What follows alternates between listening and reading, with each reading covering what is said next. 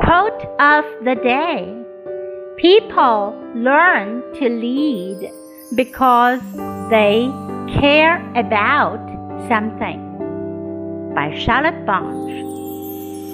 人们学会去领导，是因为他们在意。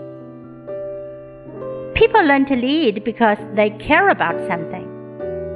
Word of the day: lead，领导，引领 ，lead。